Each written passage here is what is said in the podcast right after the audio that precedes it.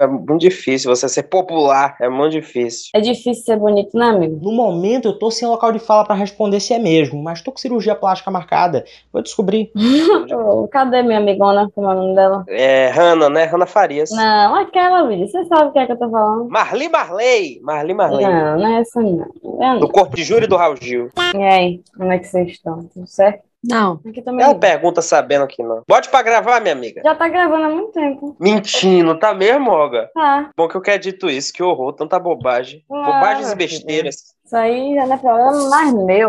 né? Minha função é essa uma. Comprei um fone e deu tudo errado, galera. Fica pra uma próxima. Pelo menos você tentou, né? Não funciona. Fica com Deus. Pelo menos você Ô, tentou. Hanna, e eu que tenho o microfone de lapela aqui, chiquérrimo, que eu comprei. Mas se eu conecto ele, eu tenho que escolher. Ou eu ouço, ou eu falo, né? Aí eu conecto ele, não tenho como ouvir. Só falando. Que pra mim também é uma grande metáfora da pessoa que eu sou no dia a dia, que fala muito e escuta pouco. Tá vendo? É verdade. Vive fazer monólogos. lições. Deus, ele atua de maneiras misteriosas, tá? Ou É não. verdade, é o mistério Pois é. do Senhor. Ok, tá. Eu começo essa merda, né? Isso, isso. Ah, Hoje eu tô com o roteiro aberto aqui, tá vendo? Quem tá orgulhoso de mim? Eu, eu, eu. Não tá, não tá, calma. Você hesitou em dizer, você mentiu. Vai tá com o meu pai, fingindo que gostava de mim, de se orgulhava de mim pra enganar minha mãe. Minha mãe no caso é errando agora. Ô, só Que porque ela é tem mais idade. Que alegoria que ela trouxe, só pra te chamar de véia. Deixa Provável que ela. daqui pra quando sai esse, esse programa, a Hanna já tenha, né? Os 32 dela, que a Hanna faz agora esse mês. Diga isso. Já, já, hein? Sono, né, Minha minha amiga? Minha amiga Olga tá em outro mundo. Morrendo de sono. Tá parecendo eu. Você vê, Olga, como o mundo gira, né? A fila anda, a cataca gira. Não, isso é outra É. coisa. As, as coisas mudam. Peraí, que meu mordomo foi pegar gelo pra mim, tô botando na bebidinha. Hum, que chique. Miguel? Não, é outro, não é Rigel, não. Ih, tá bom. Ô, calma, você acha- eu não consigo nem, me- nem, nem fingir. É ele mesmo. Lógico, que Porra, sério. Porra, Ela, ele Sei lá, cogita. vai que você treinou algum dos bichos, Olga, pra te servir comida. Eu não duvido, não. Zelda andando de duas patas assim. Tá, tal Sei qual o. Ratatouille, vários ratos carregando uma bandeja de frango. Assim. Ou Tá, então o Zelda empurrando um skate com a bandeja em cima, sei lá. boa. Olga, Olga, aproveita que seu namorado tá aí, fala com ele que é seu sonho me levar pra dar um passeio na ilha de Taparica, onde a família dele tem casa. Mas como eu disse, Diga, você vai ter diga. que falar com ele pessoalmente. Eu vou lhe mandar o número dele aqui agora. Me mande agora, pode mandar. Vou mandar agora aqui pra vocês. Cal é chata. Demais, ele é insuportável. Calma, a gente não devia nunca ter brincado com ele. E, tipo, ele não, não leva a gente como amigos e, enfim, porque agora ele, ele se desvencilhou de todas as amizades dele pra fazer jus à nossa amizade. Eu tô odiando. Agora fica parecendo que a- a- nós somos melhores amigas dele. Eu não quero isso. Eu nunca pedi isso pra mim, não. nunca pedi Milena, isso. não. venha buscar. Milena Chaves, vem buscar seu pacote aqui, gata. Vai fazer Não, o devolução. correio mandou no lugar errado. Simões Filho é difícil de encontrar o endereço, ele desviou para Costa Azul para o Santo Antônio, tá vendo? Fala frequentador de inteiro todo o Brasil, seja bem-vindo a mais uma edição do maior podcast, não somente do Brasil, como do Nordeste também. Aqui a gente fala de coisa macabra, fala de curiosidades inúteis e se expõe ao ridículo sem a menor necessidade. É um programa que virou queridinho da academia? Sim, muita gente faz um leg press gostoso ouvindo isso aqui. Acompanhe. Aqui é Hannah. Eu odeio fazer isso. Todo mundo já sabe qual é o meu nome, porra. Eu não sei, Famosa, né? Todo mundo já sabe. todo mundo me Suzana Vieira. conhece já, Conhecidíssima como a Noite de Paris, ela é uma navigativa aqui entre nós. você viu? Exato. Ah, eu sou Cauã. Eu sou Olga e hoje nós vamos falar sobre baseado. Não é isso que você pensou, seu safadinho. Proerd, vem cá agora. Baseado, coisas. Nós vamos falar hoje sobre filmes e séries baseados em fatos reais. Roda a vinheta. Ô, Hanna, antes de rodar a vinheta, eu queria dar uma pontuada aqui. Você vê que moço humilde, você, Hanna, que é uma que é uma pessoa mais desconhecida do meio artístico, você chega, você não quer nem dizer seu nome, já Olga, que é uma menina que é mundialmente conhecida, que a gente vai no Rio Vermelho, vê uma multidão perseguindo, pedindo foto, ela chega na Que humildade e fala, eu sou Olga, como se nem todo mundo soubesse, o Brasil todo tá sabendo, conhece essa menina. Que é a figurinha Eventualmente carimbada não- dos grandes É eventos. porque eu, eu mantenho minha identidade real de maneira secreta. Pra eu poder viver uma vida tal qual vocês, meros mortais. Tive- A gente teve que pagar cachê pra Olga estar aqui hoje, na verdade. Com certeza. Quando ela sai com a gente, vocês não sabem, mas é É presença, presença VIP. VIP, a gente tem vez- que pagar. Da última vez que a gente foi pro Bombar no Rio Vermelho, faltou dinheiro, ela saiu no meio do evento. Ficou chato pra gente, foi uma vergonha. Ficou eu e Rana no. Bombar sozinho. O povo achando que a gente era casal. Olga, na moral, no dia do meu aniversário você toma um negócio aí pra ficar bem acordada. Toma, Cocaína. Não, cocaína não. Dela, da, da meia-noite ela vai embora, eu vou matar ela. Não, ô, Ana, eu fui embora que horas naquele dia? Eu fui embora mais de duas A horas da manhã. nossa Cinderela ainda deixou o sapato fedorento lá Sapatinho. no meio do bar, coisa ridícula. Ó, e você não quer que eu comece a dissertar sobre como foi esse dia do bombar, não? Porque senão vai ficar feio pra você, calma. Então Você vai começar falando do set de Chicago, né? É o primeiro tema que eu acho. Eu queria deixar aqui um parecer público antes da gente começar o programa. É um pedido de Pra que desculpas. isso? Ai, eu vou embora. Se você estava na fila do banheiro do bombar no, no- há duas semanas atrás, umas três semanas Tinha atrás, alguém verdade, importunando? E tinha alguém te importunando, me desculpe. Me desculpe. Retratação aqui. pedir desculpa em nome do meu amigo Cauã. Ele não sabe o que ele. Ele sabe muito o que ele faz. E ele faz de propósito. A gente já falou com a mãe dele que precisa de acompanhamento psiquiátrico urgente. A mãe dele também é outra que tá ignorando, coitada. Ela quer fugir da realidade de qualquer jeito, entendeu? E aí eu falo, Cauã, pare! Enquanto o se acabava da risada. Calma, você pagou um mico muito grande. Cauã nem tá aqui, mas eu acho que já foi com Deus. Ele sucumbiu ao buraco da vergonha. É muito triste, vou cortar tudo. Fica com Deus.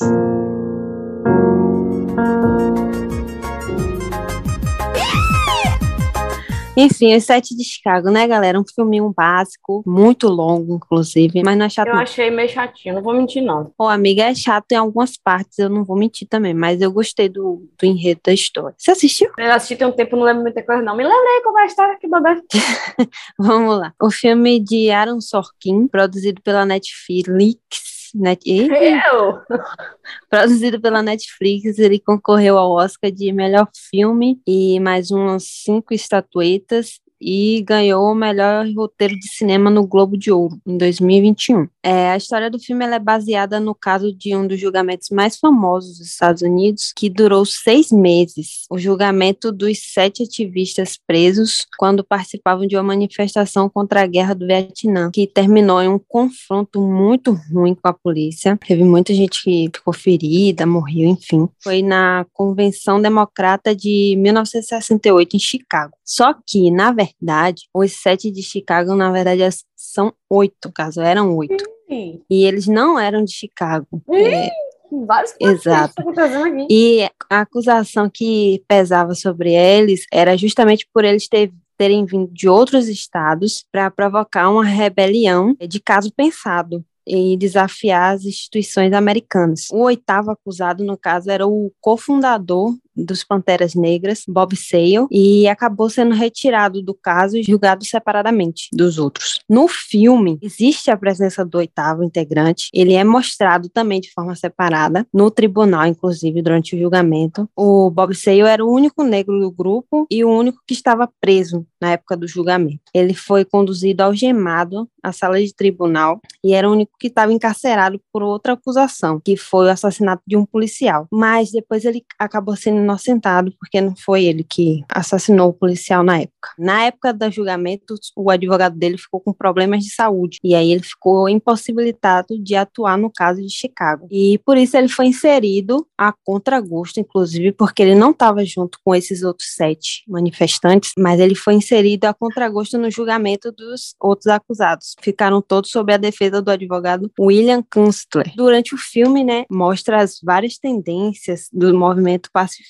da época dos anos 60. Foram apresentados os estudantes democratas, como Tom Hayden, os anarquistas do Partido Internacional da Juventude, que era Abe Hoffman e Jerry Rubin, e os pacifistas radicais independentes, que era o David Linger. E além disso, tinha os, os Panteras Negras, que na verdade eram representados por Bob Seale, só que eles não estavam juntos no mesmo grupo. A questão de Bob Seale foi separado para a manifestação, não foi junto com os outros. Durante o filme ele mostra isso. A trama gira em torno do julgamento dos ativistas e durante o depoimento deles vai tendo os flashbacks que vão reconstituindo os acontecimentos que teve no dia da manifestação. E aí, a partir das memórias, das lembranças deles, são mostrados o que aconteceu na hora de cada ativista, o que cada um estava fazendo. Essas imagens são complementadas por imagens documentais, coisas que foram de documentários da época, que saíram nos jornais, enfim. Durante esses flashbacks é, que passam no filme, ele fica evidente as diferentes perspectivas e as motivações de cada um dos ativistas. Apesar de os sete estarem juntos, no caso oito, é, cada um tinha uma pauta diferente para levar. Em especial, a que se sobressai são a Revolução Cultural, que é pregada por Hoffman e Rubin, que inclui sexo, drogas e rock and roll, o que eu acho válido. E a de Haydn, ele já representa uma tendência de participação dentro das instituições. Inclusive, ele depois se tornou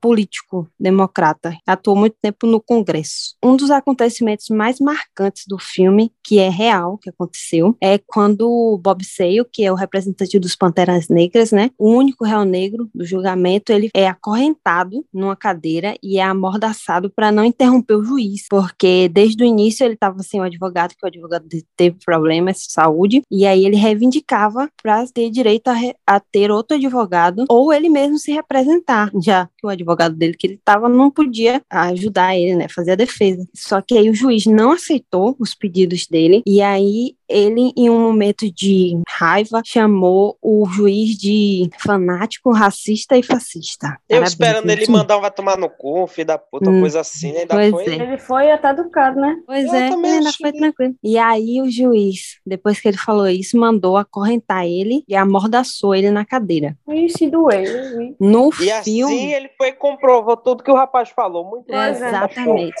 Pois é. Exato. E aí, no filme, essa cena é representada mais, tipo, em um curto período, sabe? Uma coisa, uma passagem rápida no filme. E na realidade, ele passou três dias amordaçado, e até que o advogado dos outros sete, que eram William Custler, deu uma declaração pro juiz, e aí o juiz pegou e, tipo, anulou todo o caso dele e ele foi solto, tipo, acabou o julgamento para ele. Aí continuou com os outros sete. A maioria dos acontecimentos que passou no filme são reais. Inclusive o juiz era mesmo um pilantra, né? Mau caráter. Inclusive se chamava Sérgio Moro. Podia ser, claro, facilmente sim. Inclusive todas as vezes que os réus retrucavam ele, ele acabava contabilizando como desacato. No final ele acabou contabilizando 175 acusações individuais individuais de desacato durante o julgamento, inclusive para o advogado deles, inclusive pegou uma pena e ficou preso durante um tempinho porque diz o juiz que ele desacatou o juiz, né? Não podia falar nada. Eu não podia falar absolutamente nada, tinha que ficar quieto. Sim, era só você estar tá ali e aí concordar com tudo. Sim, fui eu, fui eu. Pronto. No filme também mostra que tinham policiais disfarçados dentro do Disfarçada. das manifestações. Isso. Ô, Olga, das... que bom que você falou isso antes de mim. Não é na parede.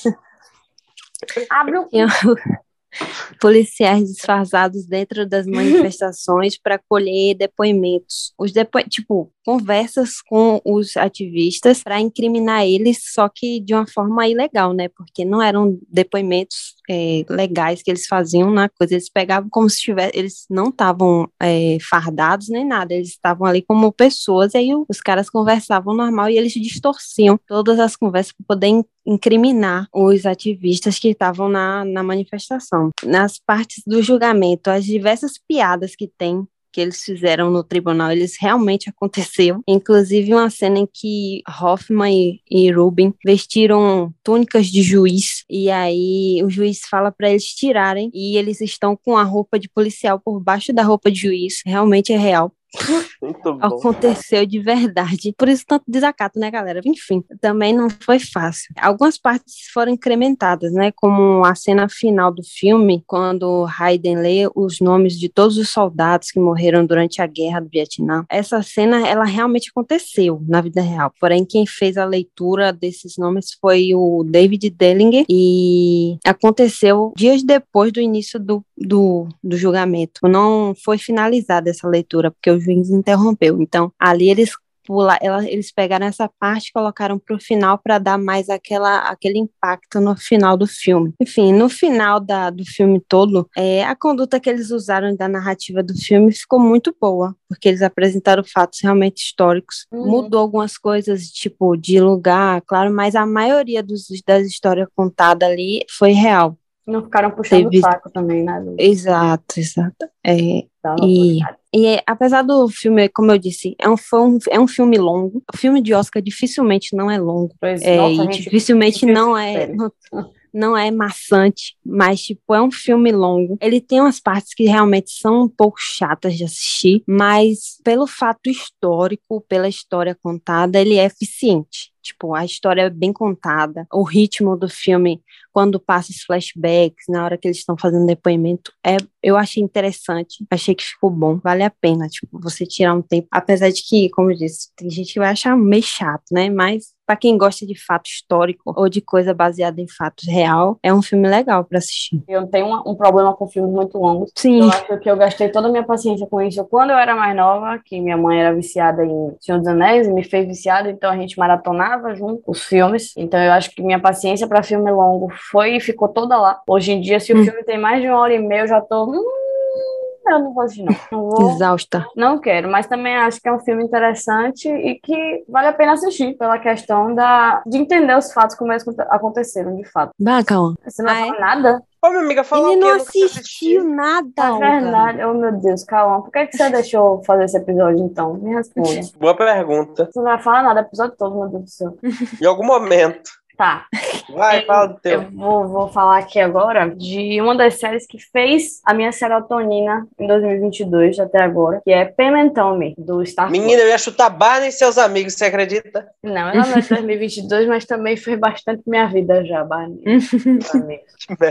É a maior propaganda anti-suicídio que eu já vi. Barney, seu nome. Pam e Tommy, ela gira em torno de, do relacionamento de Pamela Anderson e Tommy Lee. Pamela Anderson, se você vive embaixo de uma pedra e não sabe quem é, é praticamente, é basicamente a mulher que se tornou o sex symbol mundial desde, sei lá, dos anos 80. Mary As branquelas. Desde as branquelas. É, Desde Marilyn Monroe, exatamente. E Tommy Lee, ele era o baterista, ele era o baterista da banda Motley Crue, que era uma banda de rock. Eu amo que eles se dão importância, né? E ninguém nem sabe que banda é essa hoje. Maravilha. Bom, é tão boa, é boa sim a banda. Essa é a pior parte. Inclusive, tem um filme muito bom da banda que é. Ih, esqueci o nome do filme. The Dirt. Amnésia, né, minha amiga? The Dirt. Eu tô com sono, gente, vocês me perdoam. É, o nome da banda, do filme da banda é The Dirt, é muito bom, muito, muito, muito bom mesmo, de coração. O relacionamento deles andou muito rápido. Então, eles se conheceram e logo noivaram e logo casaram. Foi tudo muito rápido. E eles se davam muito bem, de fato. Porque Tommy Lee, ele, por ser de uma banda de rock, ele era maluco, completamente ensandecido. Como se vê nos estereótipos de alguém que faça parte de uma banda de rock naquela época, ele era exatamente aquilo, de cheirar pó e jogar as coisas pra cima e andar pelado na rua, enfim. E Pamela Anderson, ela era aquela menina, menina porque ela era novinha, né? Que foi hipersexualizada desde muito nova, né? Desde a adolescência. Vem no, no finalzinho da adolescência dela, ela já tava saindo na Playboy. Então ela nunca conheceu alguém que gostasse dela de fato. E Tommy Lee gostava dela. Então, mesmo que ele fosse maluco e completamente desequilibrado, ela encontrou nele um,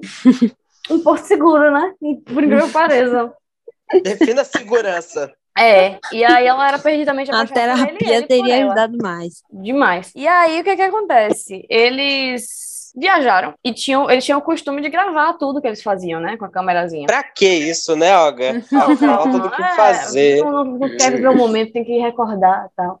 Aí eles estavam viajando, né? Estavam dentro de um barquinho. Tommy Lee pegou a câmera para filmar eles e eles começaram a ter relações em frente à câmera. Era, era de costume deles fazer isso. Porém, contudo, todavia, o que, é que acontece? Essa fita ficou guardada no cofre da casa deles, trancada. E aí, um cara que foi fazer obra lá, isso eu tô resumindo, bem resumindo a história, tá? Um cara que foi fazer obra lá, não fez a obra do jeito que Tommy queria, e Tommy se irritou com ele, porque Tommy era maluco, e disse que não ia pagar ele tudo, ia pagar só uma parte. Aí o cara falou: Ah, é filho da puta, deixa estar. Voltou na casa dele quando tava tudo apagado, tudo escuro, deu um zig nos cachorros, deu um zig em tudo, e conseguiu roubar esta merda desse cofre, sem saber o que E vazou no zap essa fita, né, Olga? Aí ele vo- levou o cofre pra casa, depois de muito tempo conseguiu abrir o cofre, ele mirou no dinheiro e encontrou uma coisa muito melhor, que era a humilhação. E aí ele Humilhação de Pamela só, né? Que pra Tommy ficou, ficou show. Ficou ótimo. Enfim, e aí a partir daí é só desgraceira. Inclusive, o relacionamento deles terminou por causa disso, porque não tava dando. É um negócio assim que a mídia não era como hoje em dia, né? Mas ela era muito invasiva, ela não te deixava em paz, desde nunca isso. Então, quando começou, vazou a filmagem, Pamela, a pobre da Pamela, que já era hipersexualizada e tava ali, ela tava fazendo Baywatch, né, na época, ela ia fazer o primeiro filme solo dela, tava contratada para isso, tava super esperançosa, feliz da vida, porque estavam encarando ela como uma atriz, entre aspas, né? E não como uma, um corpo, uma mulher peituda e bunduda. E isso tudo veio abaixo porque vazaram, o filho da mãe vazou a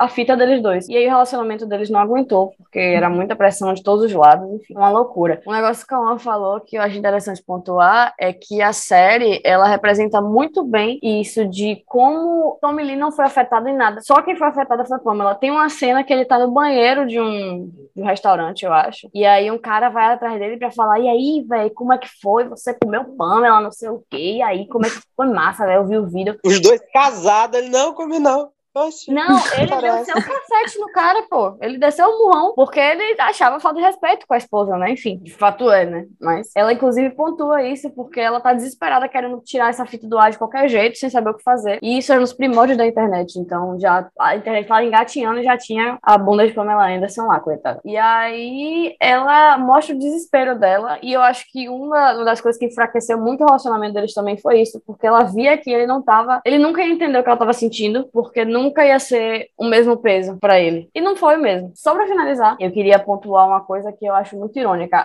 Eu amei a série, que fique claro. Ela se tornou uma de minhas séries favoritas, porque ela é muito bem construída, a narrativa dela é perfeita. Só que, quando eu terminei de assistir, eu comecei a procurar algumas coisas sobre a história, né? E aí eu vi que ela não tinha autorizado a, a série. Ela nunca autorizou Hum. a produção. Ih. E eles fizeram do mesmo jeito, porque é- é- eu, eu imagino que seja uma ferida aberta pra ela isso. Ah, eu entendo o fato dela não querer que autorizasse, que fosse feito sobre o- os olhos dela. E aí o que é que eles fizeram? Eles falaram, ah, foda-se, vou fazer. Só que pintaram Pamela como uma santa. Então, assim, eles, tudo bem, botaram ela no lugar que ela deveria estar, de a menina que eh, foi vítima e tal. Só que eles fizeram isso contra a vontade dela, então não deixa de ser um produto da fita, né? Tanto que ela não, não fala sobre a série, ela só fala que agora ela vai fazer um, um documentário com a Netflix sobre o lado dela, né? Eu imagino que seja tipo assim, ó, já tô, tô no, no inferno, abraço capeta, né? Ah, ela aguentou aquela pressão daquela fita, o que é uma série hoje? Na- no caso, hoje em dia, a série ajuda mais na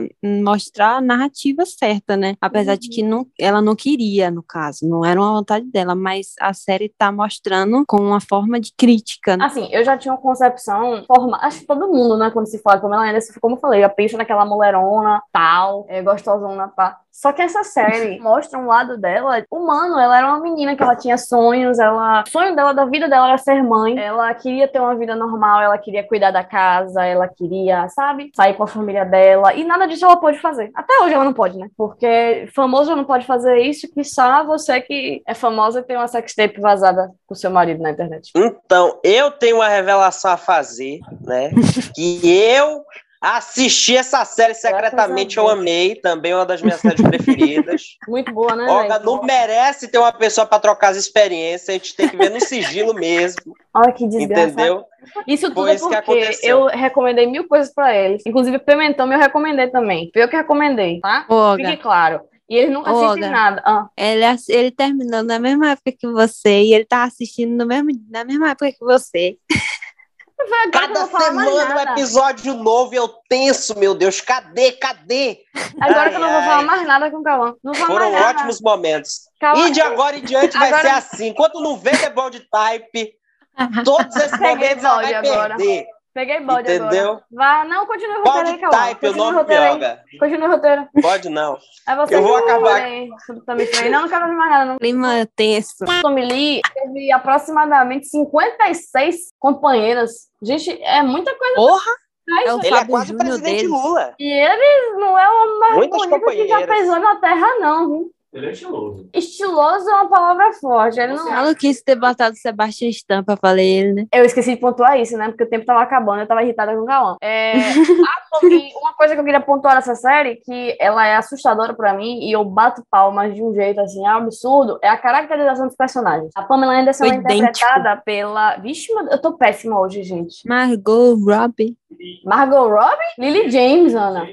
Ah, é? Porra. Se fosse Margot Robbie, ia ficar pesado pro lado de Margot Robbie, que a bichinha já é hipersexualizada por ser a Margot Robbie. Imagine que horror. É mesmo, é porque é parecida. Fiquei Lembra. confusa agora. Mas sim, a Pamela Anderson ela é interpretada pela Lily James, fez Mamma. Mia e Baby Driver. E ela está idêntica. idêntica. Tá a mesma coisa. Achei que era ela mesmo. Véi, tá assim.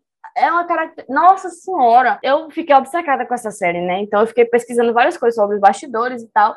E ela usou seis tipos de prótese de, de peito diferentes para poder fazer a Pamela Anderson. Caralho. Pois Uma é. pessoa sem peito, né? Que tristeza. E uma parte que eu acho importante frisar aqui, que pra mim, pra Hannah, pelo menos foi bem importante, é que quem faz o Tommy Lee é o Sebastian Stan. Importantíssimo. É importantíssimo frisar. Eu não tenho nem comentários a tecer em relação a isso, eu só queria falar mesmo. Lembrar vocês que vocês não estão convencidos de assistir a série ainda, esse é o momento.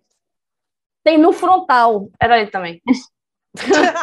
Bem no... é a parte mais importante. É boa, boa, boa. Interessantíssimo. Mas enfim, Sim, é uma série fantástica. Eu fiquei apaixonada, encantada, maravilhada. Já quero assistir de novo, inclusive. Vai, calma, fala, calma. Vai acabar com a felicidade de quem agora? Me conte.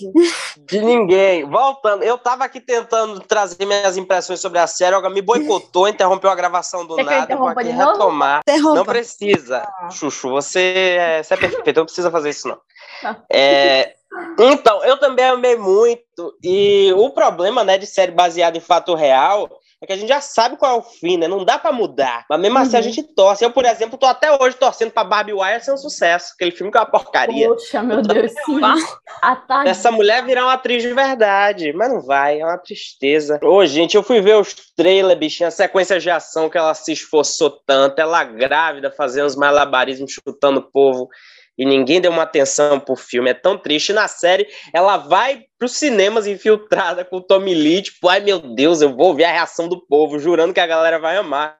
E O ninguém povo liga. sai tudo rindo. E esse vazamento, né, acabou moldando a carreira dela. Ela era uma atriz em começo de carreira, não era, né, uma exímia atriz, mas podia conquistar alguma coisa, né? Mas depois disso não teve jeito mesmo.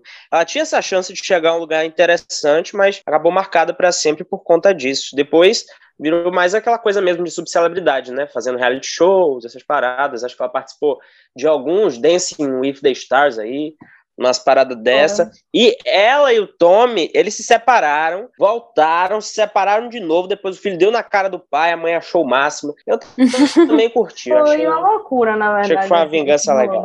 Pra mim, um dos tópicos mais interessantes da série é a gente poder ver esse começo da internet, né? Nossa, Eles próprios não entendiam o poder que a rede mundial de computadores tinha e vão compreendendo à medida que as cenas sexuais deles vão se propagando aí, tal qual gripe suína. Foi uma loucura, menino. Tal qual o Covid, né? Exato. Não use isso, Hannah, eu não tô pronto para rir disso. Não fala uma coisa dessa. Me perdoe. Vais ter que rir, sim, hein? Quem é agora? Eu de novo. O que é que você Isso. escondeu de nós que você Quem me conhece assistiu? sabe, galera, como eu odeio filmes e sou contra esse formato em geral. Então é uma coisa que eu tô sempre pontuando aqui, é uma frente que eu milito. Sou do partido antifilme, sim, mas eu sou muito a favor de ficar por dentro da vida das pessoas, uma fofoca, especialmente de fofoca de família crente, que é uma coisa que muito me agrada. E é o que tem em Tammy Faye, os olhos de Tammy Faye.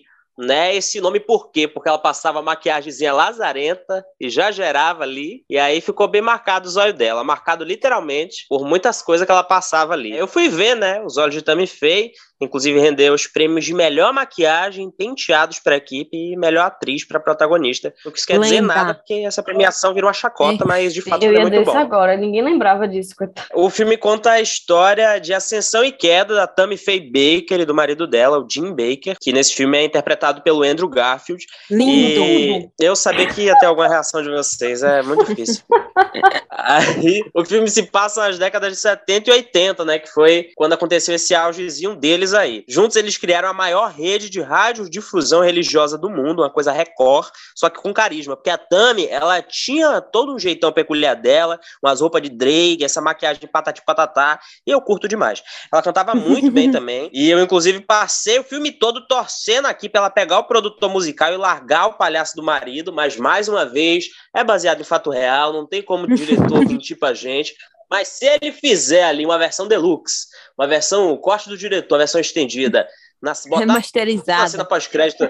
pois é, bota, reimaginada. Uma fique mesmo, eu tô agradado, eu tô contemplado. Botar ali no finalzinho que ela ficou com o produtor musical, eu vou passar pano e vou falar que bom, Totalmente. foi isso mesmo que aconteceu. Eles construíram um império que contava com a rede de TV multimilionária, um parque que nasceu para ser ali a Disney dos crentes, né? E várias casas, jatinhos, carros e roupas caríssimos e até uma casinha de cachorro com ar-condicionado. Que hoje que é, um, é, um, local aqui vendo foto que eu viveria de boa, ainda pagaria aluguel.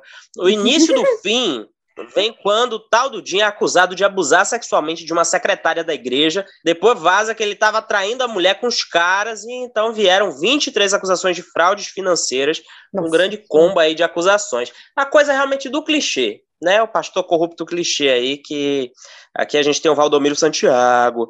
Então, a Dami a Tami, ela se separou dele, ele foi preso, solto, e começou outro talk show, gente. Outro talk show de crente na televisão, muito bom. Isso não tem no filme, mas recentemente o Jim voltou a ser falado quando tentou vender cura pra Covid. A coisa do Valdomiro Santiago mesmo, né? Que o Valdomiro não também mesmo. tentou, acho que foi uma semente, alguma merda que ele tentou vender aí pra Covid. Vacina que é bom não precisa, né? Não. Eu simpatizei muito com a Tami, gente. Eu fui até pesquisar depois. Tem um vídeo dela dando entrevista pra RuPaul se gabando que as roupas dela eram tudo barato, tudo comprado em qualquer canto, tudo baratinha. Achei ela uma personalidade maravilhosa. Veja esse filme, ele é muito legal. Ele, ao que me parece, ele é bastante fiel à realidade. A coisa da maquiagem ser elogiada é uma coisa justíssima, né? Eu vi foto da atriz caracterizada como Tami, tava ela e tinha outras fotos que eram a Tami de verdade. Eu vi as da Tami e falei, meu Deus, essa maquiagem tá muito forçada e tal, assim, não tem como a pessoa ter esse formato de rosto, uhum. tá um negócio esquisito. E era a Tami né? Não era atriz. a atriz tá mais natural que a Tami, pra vocês terem uma, uma ideia. Nossa, tá mesmo. Mas é divertidíssimo, gente. É ótimo o filme, tem uma graça ali. É, dá para ver como ela foi entrando naquilo ali para ganhar almas para Jesus e como no meio as coisas foram desandando e quando ela viu, tudo tinha virado um grande comércio e o maridinho tava dando essa saqueada aí por trás, né? Também pegando a galera aí por fora, fazendo um serviço para fora. E é muito bom filme. É... Sim, ele mesmo, Hanna. Demorei a ligar uma coisa a outra. Mundo cinemático, né? Ai, ai, que delícia. Muitos filmes ele tá faz. É verdade. Muitos filmes esse garoto faz. E é isso, gente. Uma grande obra, vejam. Eu, no geral, filme realmente é uma coisa que eu não consigo Odeio. ficar preso assistindo. Mas esse me prendeu, me prendeu sim. Fiquei mais preso que Jim, depois que descobriram as fraudes dele. Foi divertidíssimo.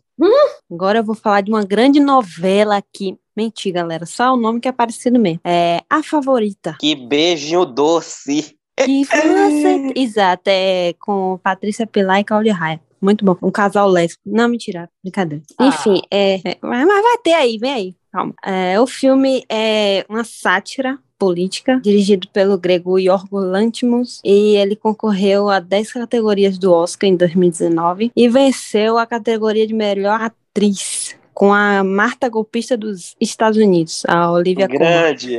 Interpreta... interpretando a rainha Ana, é a principal do filme. Enfim, o filme, na verdade, é uma produção de ficção, mas ele se baseia em alguns fatos históricos reais. Então, ele se passa durante a Guerra da Inglaterra contra a França, em 1708, e o bicho estava pegando para o lado da Grã-Bretanha, e a rainha Ana, que é interpretada por Olivia Colman, estava fragilizada e estava sem conseguir se locomover por causa da gota. A gota, para quem não sabe, é uma forma de artrite, uma doença que dá a pessoa Quem não conhece vai ver todo mundo odeia o Cris, que Julius pega. Pronto, é uma forma de artrite, dá dor em tudo que é lugar do corpo, enfim, a pobre coitada. Enquanto isso, enquanto a mulher tava lá, passando mal, tudo mais, tinha duas mulheres que disputavam pelo posto de favorita da rainha, e elas queriam ter influência no palácio e nos rumos da política do país. Essas mulheres eram Lady Sarah, que é interpretada pela Rachel Weisz, que é a mãe da Viúva Negra, enfim, Ui. e a Abigail Hill, que é interpretada pela Emma Stone, que é a nossa Cruella. Enfim, Boa, só um elenco lindo, só pessoas maravilhosas. Enfim, o filme se desenrola durante a Guerra da Sucessão Espanhola, né, em 1702 até 1713, que foi um conflito travado entre a, a Grã-Bretanha. Porra! Foi um hum. conflito travado entre a Grã-Bretanha Eita desgraça! A Grã-Bretanha, Grã-Bretanha e a França E os países na época discordavam quem deveria assumir o posto do trono da Espanha. Isso é contado no filme. E no decorrer da história, o Duque de Malbone, é o cigarro, né? Enfim. Grande inter... DJ Malboro. Isso, exato. É interpretado no filme por Mark Getz. Ele tem a dificuldade de cumprir a promessa feita à rainha, que era conseguir uma vitória plena em um ano. Só que, na verdade, se passavam muitos, se, tinham se passado muitos anos, e ele não conseguiu convencer os franceses a encerrar o conflito. Então, a rainha e Robert Hale, o primeiro conde de Oxford, e Mortimer, que é vivido por Nicholas Hoult no filme, fizeram negociações secretas com os franceses e mesmo com a tentativa do DJ Marlboro de tentar sabotar eles, não eles conseguiram é, assinar o tratado em 1713 para poder é, encerrar o conflito, né, entre os dois países. Outro fator que é mostrado no filme é a questão do imposto, é, que durante a guerra eles queriam arrecadar fundos e surgia a possibilidade de aumentar o imposto sobre as propriedades. O que no filme, durante o filme, mostra é, é os, parla os parlamentares brigando no salão.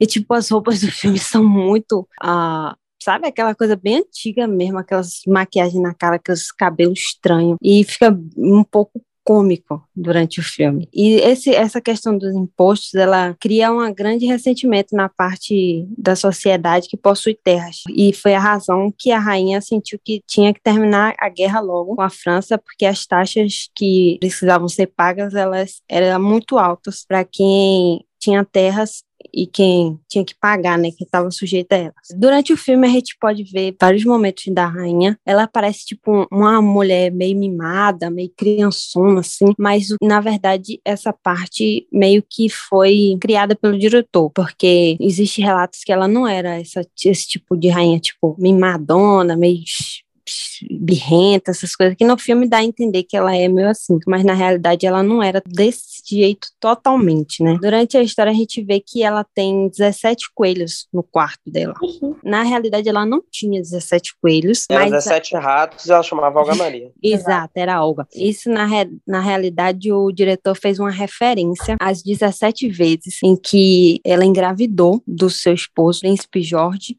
só que ela sofreu abortos espontâneos, ou então o bebê nascia e morria, enfim. E aí cada coelho era equivalente a um filho perdido. Por isso que ela tem tantos coelhos no quarto. É tipo uma referência, já que eles não deixam isso explícito nas falas nem nada, mas ela é, é uma referência que o diretor fez. Enfim, a trama principal ali, ela gira em torno do lesbianismo, né? Negócio lésbico. O triângulo amoroso que é vivido pela rainha Ana, pela Lady Sarah e Abigail. No filme, Sarah, que é a Rachel Weisz, ela é esposa do Duque Malboro, do DJ Malboro.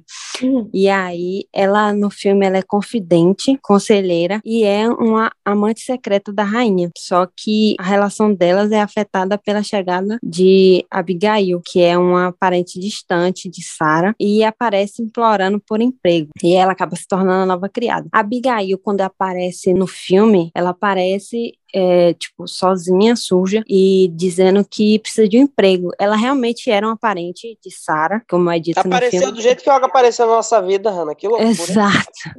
Nós vivemos um romance secreto. Não diga isso. Eu já Enfim, acabei de dizer, me desculpe.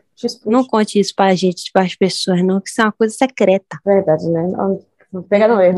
Enfim, ela realmente era uma parente de Sara, só que na realidade Sara que levou ela para o palácio para poder ser uma criada da rainha porque ela estava passando por dificuldades na família. E aí ela lava, ela leva a Abigail para ser criada lá na, na, no palácio da rainha. Mas assim, esse romance entre a rainha e a duquesa, né, que é Sara, na realidade as evidências históricas não são suficientes para comprovar os romances, mas existe existem relatos que a rainha tinha tendências lésbicas e ela me desenvolveu meio que uma obsessão por Sara, que ela chegava a escrever carta para Sara todo dia. Não, é, não existe evidência, galera. Existem várias cartas, mas não tem evidência nenhuma. Ai, ai. E a história vai dizer que elas eram melhores amigas. Exato. No filme, os conteúdos das cartas, eles são bem explícitos, bem sexuais, sabe? E na vida real, dizem, né, que não tinham tanta conotação sexual assim, era mais cartas Uhum. com declarações de amor e devoção. Ou Por que eu seja, não acredito nisso? Aí você pega, tá Lésbicas. lá, a letra original de Mama, da Valesca Popozuda. Muito Exato. bom. exato. Era mais Não é tão explícito assim. assim, tem alguns fatos históricos, tem muita coisa que foi incrementada, porque, tipo, tem algumas partes do filme que são um pouco comédia, assim, que tem um tom cômico, né? E aí foram incrementadas, mas esses fatos pra históricos, família. esses fatos históricos que eu falei, eles são reais. São colocados no filme e, e trazem da vida real mesmo. Enfim, o filme é muito bom, tipo, é uma sátira política, realmente. Ele mostra as partes históricas do, da- dos acontecimentos políticos na época, mostra como a rainha lidava com isso, apesar de, da personalidade da rainha. Para muita gente que eu li, vi falando, das, teve gente que escreve, teve uma autora que escreveu o livro da Queen Anne, e ela disse que a personalidade da rainha foi um pouco modificada. Ela tinha uma personalidade mais rígida e dura. E no filme a gente já tem em alguns momentos vê isso, mas tipo ficou um pouquinho diferente porque ela tem mais essa mostra mais essa parte dela sendo mais birrenta, mais tipo, mimada, mas ela não, tipo, não tem exatamente isso na vida real. A Olivia Colman tá perfeita, Como ela sempre. faz um papel incrível, muito bom. Ela tirou, acho que de quem foi essa estatueta? Acho que foi na época de, Glenn, de da Glenn Close, ver. ela tirou. E a Glenn Close estava perfeita também no filme dela, mas ela arrasou demais nesse filme e as outras duas também, né? A Emma Stone é perfeita e a Rachel Weisz também. As três levam o filme nas costas o, durante todas, eu acho que é duas horas de filme, mas é muito bom, muito interessante a história em si. Eu achei muito boa a direção, ficou muito incrível tudo. Foi, ela arrancou pena. esse troféu das mãos de Lady Gaga e de Glenn Close. Foi, né? É. Exato, pois é. Ela ainda Ela fez um discurso maravilhoso no Oscar, adorei, foi Era ótimo. Eu tava torcendo pra ela, né? Inclusive, a favorita perdeu foi pra. Avenida pra Brasil. Quem, pra quem foi aí, Olga? Ah, eu nem é, lembro. Caminho das Índias. Deixa eu eu ver aqui. Ah, eu, você botar a favorita, parecia a novela. Bote né? Relevância maior, né, Olga? É, com certeza. Green Book, o livro do racismo. Porra, aí.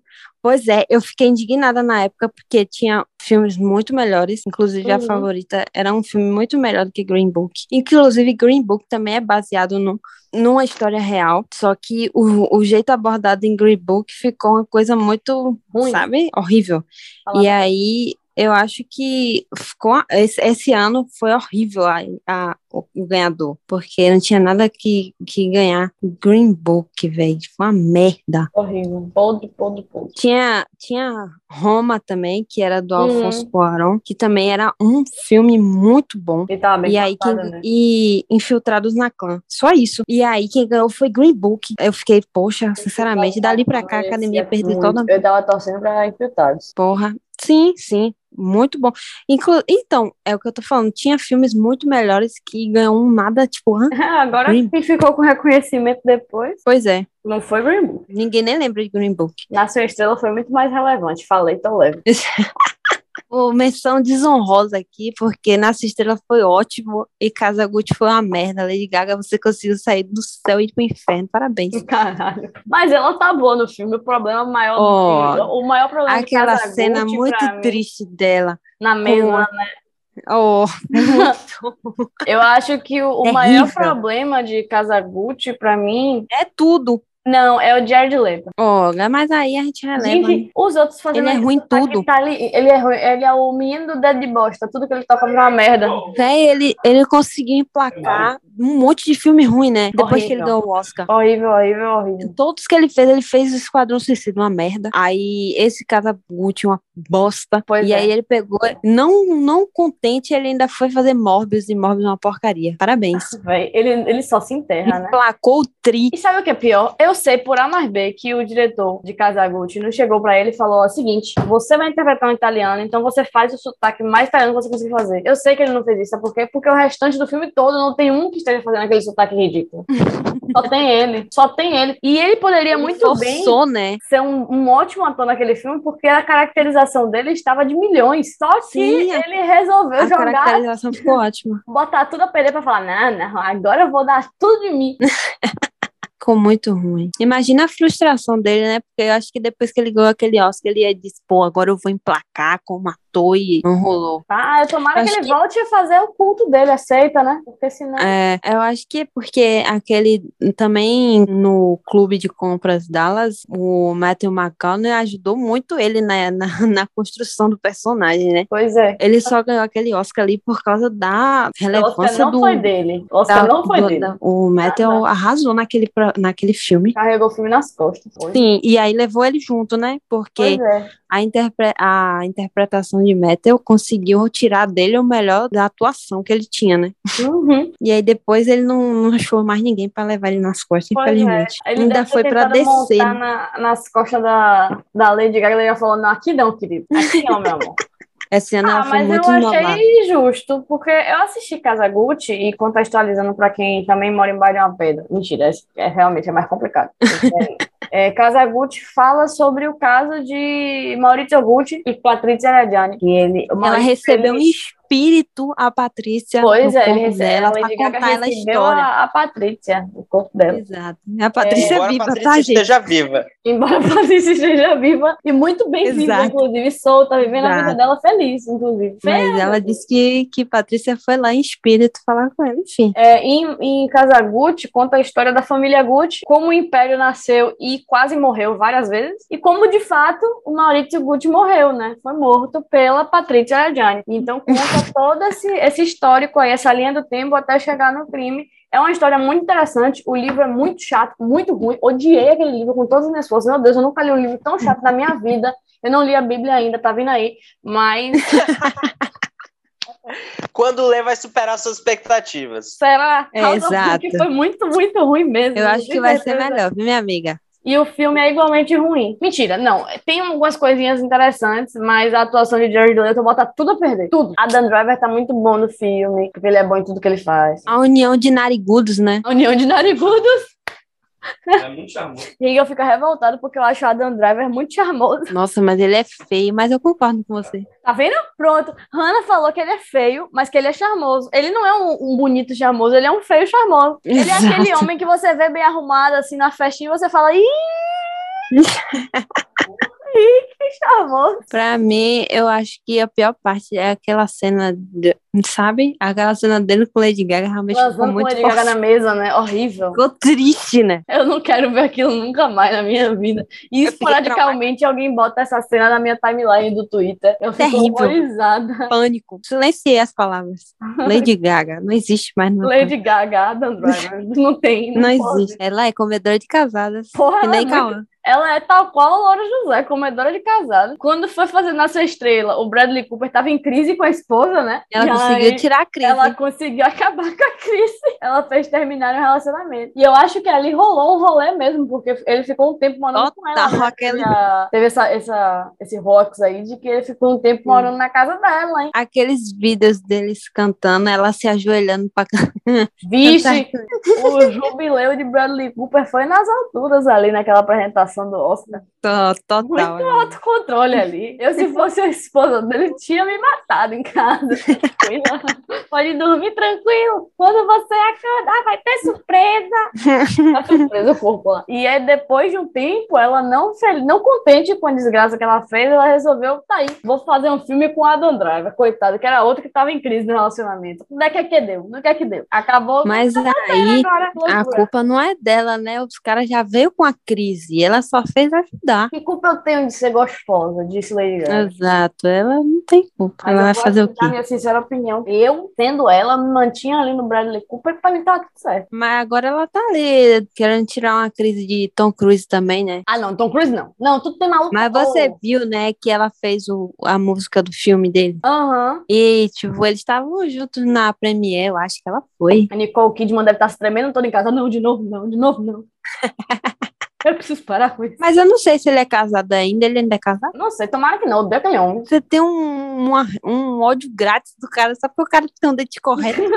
Da- não, não, é incorreto, não é correto, é incorreto. Não, é Ele tá correto. Ah, ele, ah, é, a Lady Gaga não vai querer nada com ele, não, porque ele tá solteiro. Poxa, aí então realmente vai ficar pra Tá próxima. Ela não tem tá interesse. solito, não vai rolar. Ela não tem interesse em pessoas solteiras. Vou falar aqui agora de The Act, que de longe retrata um dos casos mais bizarros e assustadores que eu já tive o desprazer de ler sobre. De saber. Que é A o história caso de Hannah Farias. Exato. Exato. que é o caso de Didi Gypsy Rose, nos Estados Unidos. O caso, ele é bem pesado, porque a Didi, que era a mãe da Gypsy, ela criava a menina para achar que ela era doente. Ela cri... inventou que a menina tinha leucemia, que estava em estágio terminal da doença. Ela inventou que a menina não conseguia andar, que ela não conseguia se alimentar, ela não podia mastigar e nem engolir. E aí ela tanto fez isso que ela conseguiu convencer os médicos a colocarem um tubo para ela se alimentar, sendo que a menina era perfeitamente normal, ela não tinha nenhuma doença. E a menina ela cresceu achando que ela era doente até determinado ponto que ela viu que ela não, não sentia nada e ela podia deixar de tomar os remédios que não mudava nada. A mãe dela fazia isso, não sabe por quê, majoritariamente dizem que ela poderia ter uma síndrome, que eu esqueci o nome agora, que faz com que a pessoa realmente crie toda essa redoma de proteção ao redor do filho ou da filha ou de algum parente próximo que seja mais novo. E também porque, venhamos e convenhamos, elas ganhavam muitos benefícios. Elas viajaram várias vezes pra Disney, pra coisas, ou naquele Make-A-Wish Foundation, que é uma fundação americana que realiza sonhos de crianças com doenças terminais. Elas ganharam uma casa.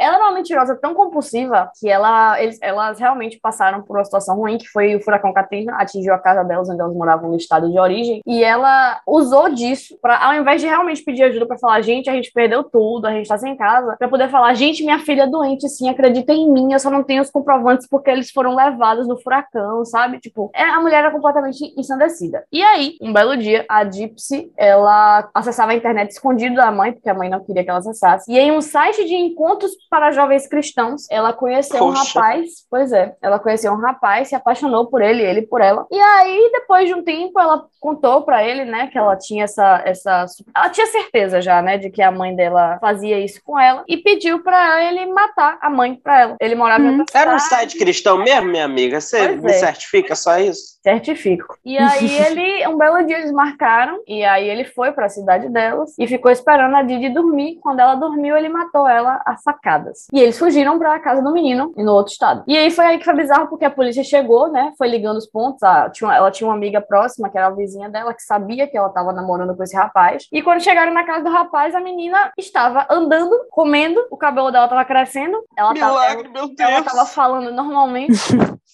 é Um um milagre senhor de divino. mistérios. E ninguém Ah. entendeu nada, absolutamente nada. Foi aí que ela contou para a polícia, né, em depoimento, o que tinha acontecido. Ela confessou, os dois confessaram o crime, eles foram presos, ela tá presa até hoje. Ela tá, assim, completamente diferente, ela está irreconhecível para o que ela era. Andando, né? Andando, o cabelo compridão. Ela, a única coisa que não mudou é porque ela, a mãe dela conseguiu Ainda é convencer os médicos que ela tinha problema no olho. E aí ela teve que fazer uma cirurgia. E isso fez com que o olho dela ficasse meio que paralisado, sendo que ela não precisava dessa cirurgia. É, então ela é meio vesguinha. Ela tem um lazy eye que chama. E aí, enfim, é, a série The Act retrata isso com muita fidelidade. Só que a diferença é que desde o início você já sabe que a Gypsy não é doente, só que ela não sabe. Então você vai vendo essa construção de como é que ela vai descobrir isso, como é que ela vai entender. Hum. É bem interessante, a história é muito bem contada. E agora, uma coisa que, ok, tá, é uma opinião pessoal minha, que eu acho que, por mim, essa menina na empresa tava, mas enfim, porque legítima defesa, na minha opinião, é legítima defesa, senão ela ia, eventualmente, ela ia morder, morrer. Os dentes dela estavam apodrecidos, estavam caindo, então ela tinha pouquíssimos dentes na boca, porque a mãe não achava que, como ela não, não mastigava, ela não precisava escovar os dentes. Então, Porra. E mesmo assim, conseguiu arrumar o namorado. Você vê, ó, como nada é barreira. Ô, Hanna, qual é sua calma. desculpa? Tá vendo aí, Cauã? Nada tá perdido. Você ainda tem uma chance. essa, a série ela mostra, ela é extremamente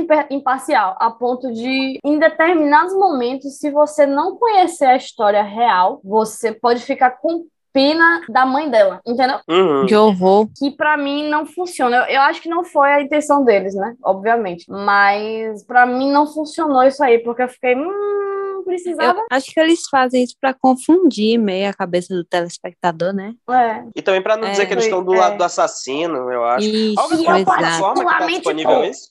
Na, no Star Play na, na Amazon Prime. Só que é um conteúdo extra, então tem que pagar mais pra ver. Mas você acha nos sites aí pra assistir? Eu, particularmente, aqui a gente não tá aqui pra glorificar assassino, só às vezes. Nesse caso, sim. Porque a minha, eu acredito piamente que essa menina tá morta agora, há muito tempo, se ela não. E ela tentou fugir da mãe várias vezes, que fique claro. E a mãe sempre dava um jeito de achar ela e dizer que ela era. Véi, pra... a mãe dela era tão assim que a menina tinha 25 anos e acreditava que tinha 18. Porra, é porque, porque a mãe dela sempre fazia parecer que, que ela tinha menos pra poder sempre ficar ali na tutela dela tal. Ela era uhum. separada do pai porque o pai da, da Gypsy é, não conseguiu manter o relacionamento com ela, porque ela era muito abusiva com ele. E é, ela, eles separaram e tal, né? E ele sempre mandou o dinheiro de Gypsy. Ele achava de fato que a filha era doente, então ele mandava muito dinheiro para tratamento, para medicamento e tal. E ela espalhava por todo lugar que eles iam que o pai da, de Gypsy era, era traficante de droga e golpista. E aí ele, ela não deixava o pai ter contato com a Gypsy direto. Tanto que no dia que ele ligou, era aniversário de 18 anos de Gypsy. Aí ele ligou pra filha e quem atendeu foi a Didi. Na certa ela viu, né, quem é que tava ligando. E atendeu e falou que, olha, quando você for falar com o Gypsy, não diga que ela tá fazendo 18 anos, não, porque ela acha que ela tá fazendo 14. Sim, Bom. ela era maluca, ela ia acabar com a vida Altamente a troco de nada. A troco de nada. E eu sou muito Team Gypsy, e é isso mesmo. Tá bom, morreu. Sou muito Team. Ela, a bichinha tá, ela falou, velho, ela tá presa lá, e ela falou, vai minha vida na prisão. Eu tô muito mais feliz do que morando com minha mãe. Acabou. Acabou. Ela pelo menos faz um crochê, uma caminhada, um banho de sol, né? Prisão, tem uma visita véio. íntima de vez em quando. O que acontece é que tem um, um, um ponto nessa história que é, é, o pessoal comenta muito, que é que existe a teoria, isso aí eu não, realmente não tenho opinião formada, porque eu não vi muita coisa sobre, mas eu acredito que pode ter acontecido, que Gypsy coagiu o Nick, que era o namorado dela, a matar a mãe. É, ele também era novinho, né? Pode muito bem ter ido com a onda mesmo, porque o desespero também, né? Enfim. E quem mais se fudeu foi ele. Ele pegou prisão perpétua. Ela vai sair ano que vem. Vai. Jura? Sair, eu não sei se ela vai sair ou se ela vai poder pedir liberdade condicional. Eu acho que é liberdade condicional. Mas enfim, vai responder liberdade, né? Então, quem se fudeu foi ele. Porque quem botou a mão na massa foi ele. Uma coisa cravinhos, né? Exato. Muito legal. Exato. É a mesma situação. Mesma situação. Só que um pouco menos brutal, talvez. Porque cravinhos foi ali na cabeça. Porque teve uma motivação né? diferente. Né? Ou oh, também tem isso, né? tem essa parte aí importantíssima. Suzane só é maluca mesmo.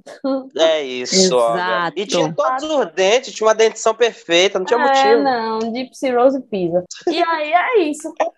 Eu recomendo que assistam, sim, porque é uma série muito boa, muito bem feita. A caracterização também tá show de bola. A atuação muito boa. É, quem tá fazendo Gypsy é a menina de Barraca do Beijo, Joey King. Tá muito parecida com Gypsy, inclusive. A Patrícia Arquette tá mais assim, mais ali, da Didi, mas serve também, tá bem feito. Então, recomendo sim. Então, gente, eu sou uma pessoa muito lesada da minha cabeça, né? Acho que a essa altura quem acompanha já sabe. Eu sugeri esse tema aqui um tempo atrás, porque eu queria muito falar de uma outra série. E aí, quando eu fui fazer o roteiro, eu esqueci dessa série. E eu fui comecei a caçar qualquer coisa para falar aqui. Então ah, eu encontrei na Netflix. Eu vou falar mais para frente. Eu ah. guardei e vou trazer depois. Vai ficar um suspense. eu fui caçar qualquer coisa para falar aqui, né? E aí achei o que se Foi tornou obrigada hoje... a assistir um filme, né? Oh, oh Hanna, eu fui tão fundo na, na indústria cinematográfica de modo como eu não queria, sabe? De modo como eu evitei minha vida toda, mas eu fui. E pior, filme da Netflix Pra você Porra. ver como eu fui baixo. Aí é fundo do poço. E, surpreendentemente, foi o melhor filme que eu já vi na Netflix, o que não é muito difícil, porque é todos que vieram legal. péssimos, então esse mediano pra bom tá servindo aí muita coisa. E o nome é Meu Nome é Dolemite, que é estrelado por Ed Murphy. Que foi lançado em 2019. Papel, Tá, tá sim. Igual em todos, fazendo ele mesmo, galera. Não, e aí. Não, não vem da onde dizer que Ed Murphy da onde Johnny Depp, não, que aí você tá errado. Ó, ele tá sempre fazendo um cara engraçado. Mas mas o jeitinho dele ele é pra engraçado. mim é o mesmo cara. É a mesma pessoa todo filme. Ele só tá magro nesse. Então não é o professor Laprado. e não tá vestido de mulher. Então. Pronto, importante. Não é a vovó. Não, não é. Mas ele era vovózona, Nem... Hannah? Não, não, né? Norbit. Não é isso, não é Norbit. É, então, Mas meu nome é. Dolemite. Uhum. É, sim, Era, sim, né? sim. Ah, ele Isso. não fala com bicho nesse. Nesse não, nesse não. Meu nome é Dolemite, é estrelado pelo Ed Murphy, ele foi lançado em 2019 e conta a história do Rudy Ray Moore, que fez muito sucesso nos anos 70 com esse personagem, né? Um cafetão chamado Dolemite. O Rudy, ele tentou ser dançarino, ele tentou ser cantor, mas só emplacou mesmo quando ele usou umas piadas que estavam ali no imaginário afro-americano para criar o Dolemite. Ele se apresentava fazendo rima, falando uns 300 palavrão por minuto e bombou muito nos filmes de baixo custo com essa temática dele. No filme, inclusive, mostra que ele trabalhava ali na loja de discos e de tempo em tempo, uma- um cara em situação de rua meio bêbado, né, meio mamado, ia lá, ficava fazendo umas rimas sobre zoofilia, né, que na época era um bom pra É. família, a galera ouvia e sorria beça. Zé Neto e Cristiano. E aí ele foi, começou a dar atenção para as coisas que esse cara falava e pensou, meu Deus, e se alguém escrevesse isso e tal, incrementasse essas rimas e deu nesse personagem. Depois, por conta dessas rimas, o Rudy ficou conhecido como padrinho do rap, inclusive. O Snoop Dogg, ele já declarou que sem o Rudy ele não existiria como artista. E uma coisa muito interessante é que o Snoop fez participação nesse filme. O Chris Rock também participa, Uhum. mas mesmo assim vale a pena assistir. É...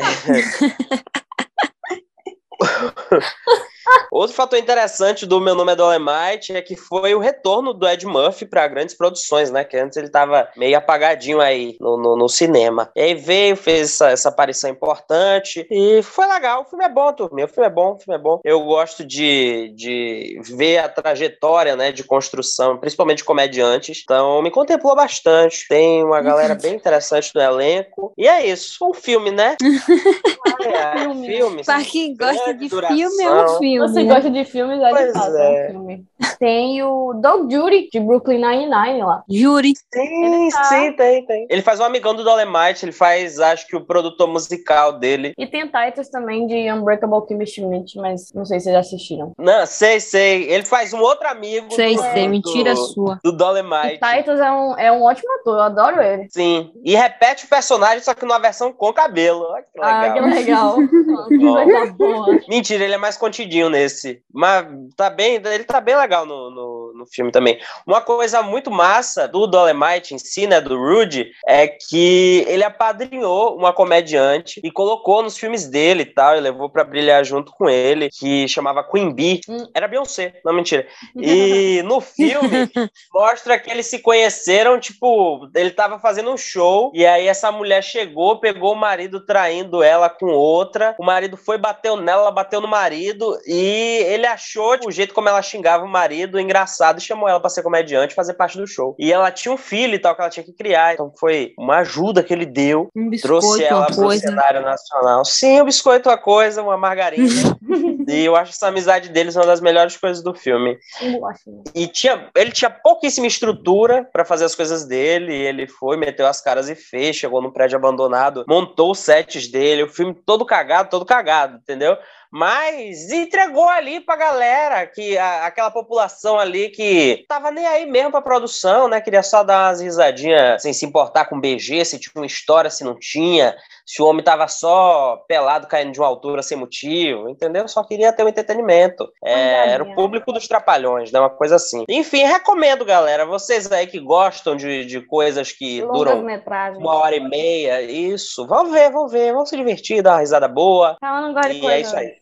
Que demorem muito. Ele não tem Olga, se fosse uma série, fosse uma série, eu teria me agradado mais. É, eu te entendo nesse ponto. Eu e Hannah, a gente, pra quem não sabe, eu e Hannah somos grandes fãs do, do Oscar. É uma palavra forte, fãs, né? A gente acompanha todo ano. E aí, esse ano, a gente decidiu que a gente ia assistir os filmes indicados. Não chegamos Péssima na metade, escolha. porque cada filme tinha cerca de duas horas e meia de duração. Acabava o filme, já tava ali com o olho, eu tava falando de Bagdá já. já tava funcionando somente metade do encéfalo. Inclusive, É falando isso, Batman, meu Deus do céu, que filme longo, meu pai eterno, como é grande. Assim. Porra, podia ser menor um pouco, né? Um pouco, podia É ter gigante. metade daquele filme ali. Primeiro que o filme já é escuro, não dá pra chegar porra nenhuma. Segundo que o É a filme vibe duas Batman, horas, é alguma quase coisa uma emo. canção de Niná Ele é mim. gótico.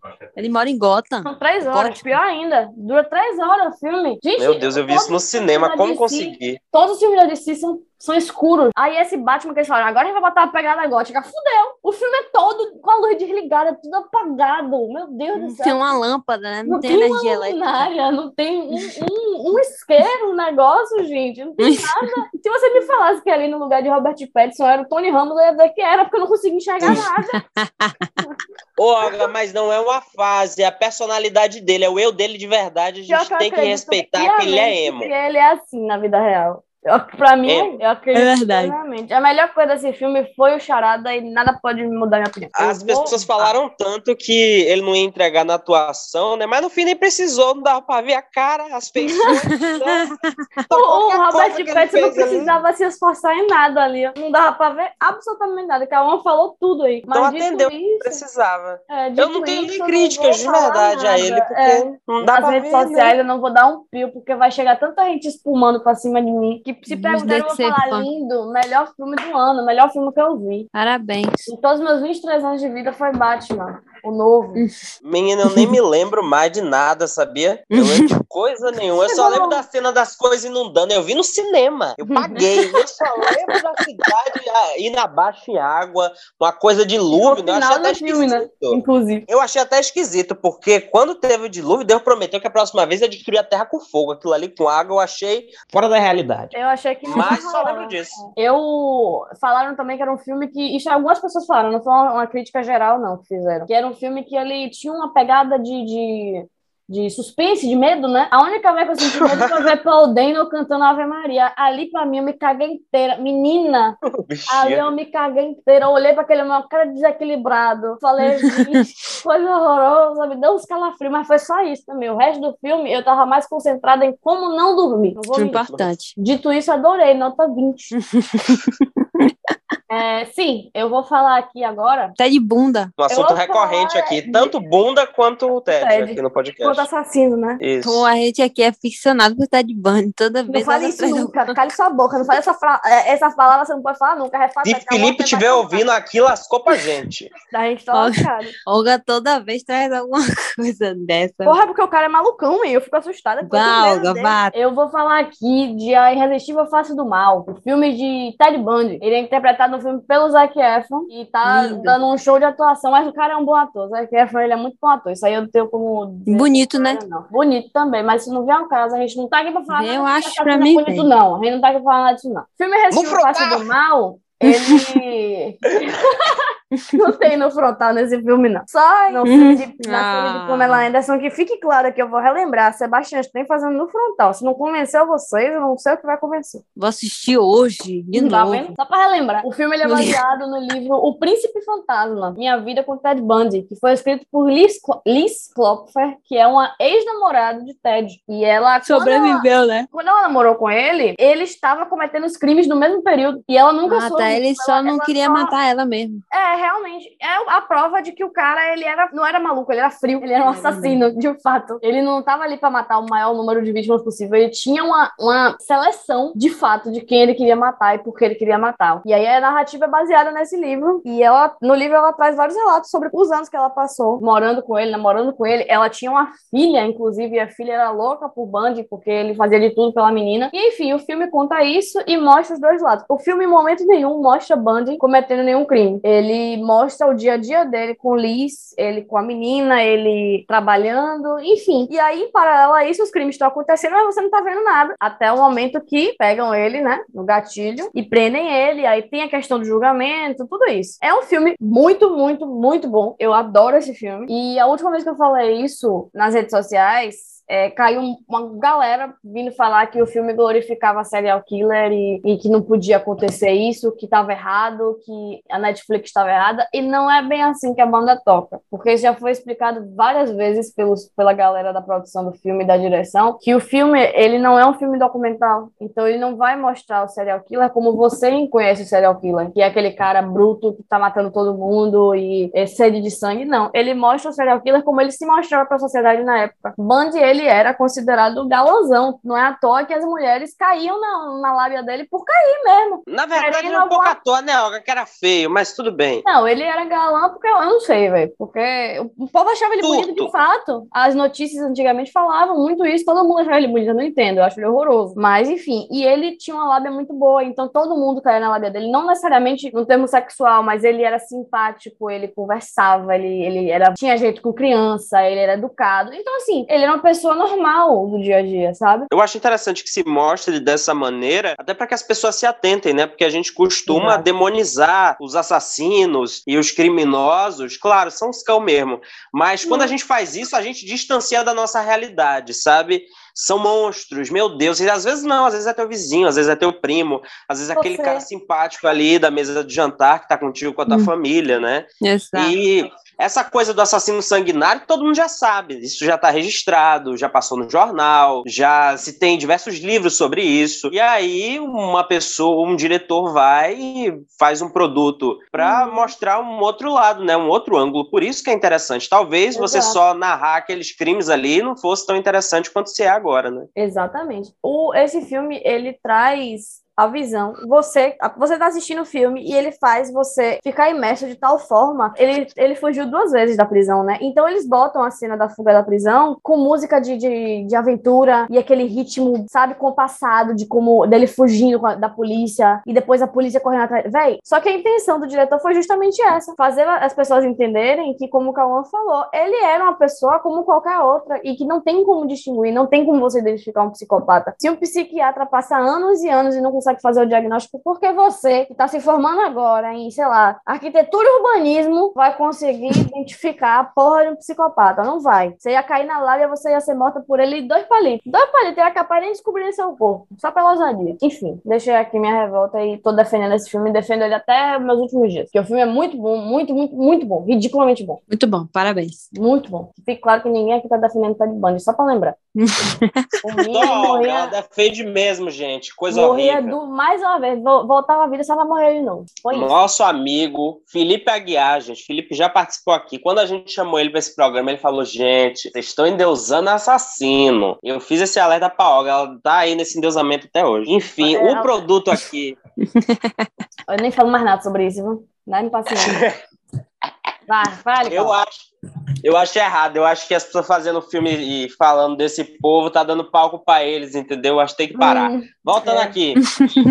é, meu produto baseado em fatos reais preferido dos últimos tempos, ele é a série espanhola Veneno, que é sobre uma figura da mídia, Cristina Ortiz, uma mulher trans que ficou muito famosa lá nos anos 90. Ela veio altos dramas, foi presa e morreu de um jeito super misterioso também. Encontraram ela morta em casa. Como ela tinha acabado de lançar uma biografia da vida dela, que ela deixava ali umas iniciais de uns caras que ela tinha dado os pega, ficou aquele mistério. Gente, será que foi algum dos caras que foi lá, matou ela? Ela era vista como uma subcelebridade mesmo, desses programas de barraco. Aí depois de um tempo, em 2020, veio a série e o reconhecimento dela como ícone LGBTQIA mais. Pense numa série maravilhosa, gente. Eu nunca vi tanta gente não cisgênera junto em cena. Normalmente, a maioria das coisas que a gente vê sobre pessoas trans e travestis, eles colocam homens para fazer, né? Isso chama transfake. Uma coisa muito legal é que nessa série não tem. E isso já é um ganho gigante. Até quando eles fazem flashbacks, tem uma das atrizes que ela faz tanto a Cristina antes da transição de gênero quanto depois. E aí eles usam de maquiagem e tal para deixar ela com essa aparência mais masculina, assim. É muito bonito o trabalho que eles fazem. A Cristina é interpretada por três atrizes na série. Infelizmente, em fevereiro, veio a notícia de que uma delas faleceu aos 52 anos, inclusive, por causa de um câncer de pulmão. Em novembro, ela chegou a se despedir nas redes sociais, porque os médicos tinham dado só dois meses de vida. Situação triste demais, mas pelo menos ficou essa obra muito icônica que o ela para fama no mundo todo. E minha personagem preferida dessa série é a Paca La Piranha, e era amiga de verdade da Cristina, e interpreta ela mesma na série. A série é da HBO Max, mas se acha aí no Piratão também, vão por aí procurar. E eu achei, tipo, genial demais eles darem essa valorizada na Paca, né? Porque ela também era vedete e tal, fazer essas participações na TV, e depois precisou trabalhar, acho que de limpeza em em unidade hospitalar e tudo, estava bem difícil para ela. Eles conseguiram dar essa resgatada nela para o meio artístico, interpretando ela mesma, fazendo humor. E hoje ela continua com vários trabalhos artísticos assim. E eu achei que um dos grandes feitos da série foi fazer essa justiça a ela. Ela deu uma tretada com a Cristina, inclusive, no fim da vida de Cristina. A Cristina pediu para tirar ela da, da biografia dela, enfim, várias tretas que contam na série. Fica aí essa recomendação. Muita gente passou a conhecer quando Linda Quebrada no BBB comentou que tinha Uhum. assistido, que gostava e tal. E vejam, vejam. vejam. Grande, lindo. Injustiçada, um grande anjo. E totalmente injustiçado, mas vai ganhar a série, diferente do ganhador da temporada, né? Enfim. Pois é, tanta gente. Ó, até eu vou ganhar documentário no, na Globoplay, ele não vai. Ô, PA vai ganhar. Pedro Scooby vai ganhar, Lina vai ganhar. Daqui a pouco você tá aí com o documentário agendado da, Globo, da Globoplay e não tá sabendo. E vai todo mundo ganhar, menos Arthur. Eu vou falar um negócio aqui, né? Já que a Juan falou de, da série favorita dele, de ba- conteúdo baseado em fatos reais favorito, que eu achei que a Juan ia falar. Mas como ele não vai falar, eu vou falar, não sou boba. Que o meu favorito da vida sempre vai sempre foi, sempre será a segunda temporada de American Crime Story, The Assassination Ah, of Gianni claro, Versace. claro. A gente falou na primeira vez do- Foi. Eu não achei que a Juan ia falar como a pseudo-recomendação. Que pena. Não, mas falar. ele falou dela no, no episódio que a gente fala Mas, do de primeiro. recomendar? Não pode, não? Pode, deixa Não, a recomendar recomendação. É pode. tão bom que tem que recomendar. Ah, tá aí, que eu tô recomendando, é muito boa. Fala do assassinato de Gianni Versace, não ficou claro pelo título. A série é muito bem feita, ridiculamente bem feita. Eu tenho raiva toda vez que eu assisto, porque o, o Andrew Cunanan, ele é muito parecido com o ator principal, muito parecido com o Darren Criss. E o Edgar Ramirez também, que faz o Gianni Versace, também tá idêntico. As, as atuações estão muito boas, a linha de tempo da série é impecável. Então fica a recomendação. E só passando por alto aí, já que essa aí foi falada anteriormente, eu não lembrava. A, a, da última vez que a gente falou dele, já tinha saído, no último episódio sobre Baseado Fazer, já tinha saído O Menino que Matou Meus Pais? Não, tia, não. A gente tava em oração esperando sair. Pois é, então veio aí esse momento, minha galera, porque a gente tá orando, fazendo, acendendo vela toda noite pra sair essa merda desse filme desde o início da pandemia, porque era pra sair em 2020, no início de 2020 não saiu nunca. E aí veio sair no final do ano passado, que agora nós temos em mãos aqui os filmes baseados no livro de Luna Casóis sobre o caso Richthofen, que é a menina que matou os pais e o menino que matou meus pais, que não atenderam minhas expectativas, mas aí é uma opinião inteiramente minha. Não, nem a minha, também não. Não é, não é que não atenderam, é porque são filmes Eu acho que as expectativas foram demais, na verdade. né? A gente ficou tanto tempo esperando. Mas é, eu- isso sou eu sendo chata, mas é um filme. São dois filmes muito legais, muito bons, muito bem feitos. As atuações estão legais. Leonardo Bittencourt tá ali, né?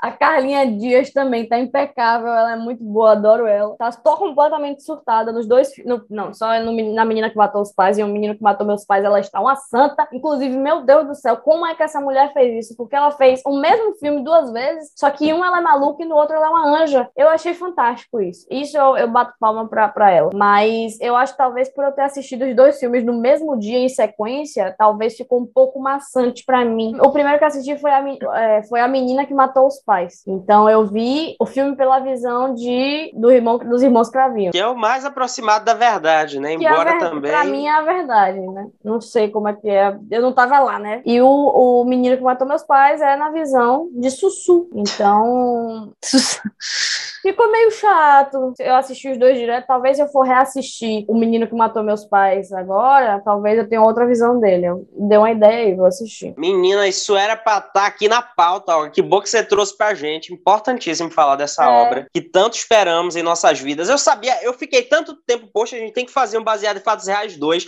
Aí chegou na hora de, de, de fazer o Ninguém roteiro, lembrava de nada. Não lembrava. É porque tanta coisa aconteceu nesse meio tempo, né? Aí fica complicado. Pois é, mas eu gostei, eu gostei do, do filme, acho que só não, não me contemplou completamente, porque quando se tarda tanto pra lançar o negócio, o negócio tem que ser absolutamente perfeito. Eu achei legal, eu curti, achei incrível ali o modo como um cigarrinho de maconha fez a menina destruir com a família dela inteira, né? Que é a é. versão dela, que ela disse que foi tudo a maconha. Eu tava muito drogada, eu tava muito.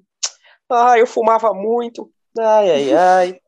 E tudo culpa E é de, de- do pobre Daniel. Pobre não, né? Mas tudo culpa de Daniel. Nunca vi. Pois é. No fim, prestava ninguém ali naquele meio, turminha. Não se sabe se ela inventou pro namorado que o pai abusava dela, que ela sofria violências dentro de casa, esse tipo de coisa. Mas que ela acabou inflamando ali o namorado sobre o pai, mostrando que ela estava de alguma forma em perigo iminente. Isso ela fez com certeza, né? Essa senhora aí, muito, muito influente, né? Ela entra na cabeça da pessoa. E é isso. Só é interessante de ver o, o filme pela visão dela, realmente faz dessas reviradas de olho. Tipo, porra, que forçação, como é que pode, né? Só surpreende mesmo quem só acompanhou pelos jornais naquela época, né? Em que tudo aconteceu ali nos anos 2000 e não voltou a ler mais sobre o assunto, a ver os tantos livros que foram lançados tantos. Acho que foram dois, né? O da Elana Casoy e o Susana... do Ulisses Campbell, acho que lançou também um livro. Foi, foi, foi. Assassin... A Suzane, Assassino e Manipulador. Isso, acho que só são esses dois, né?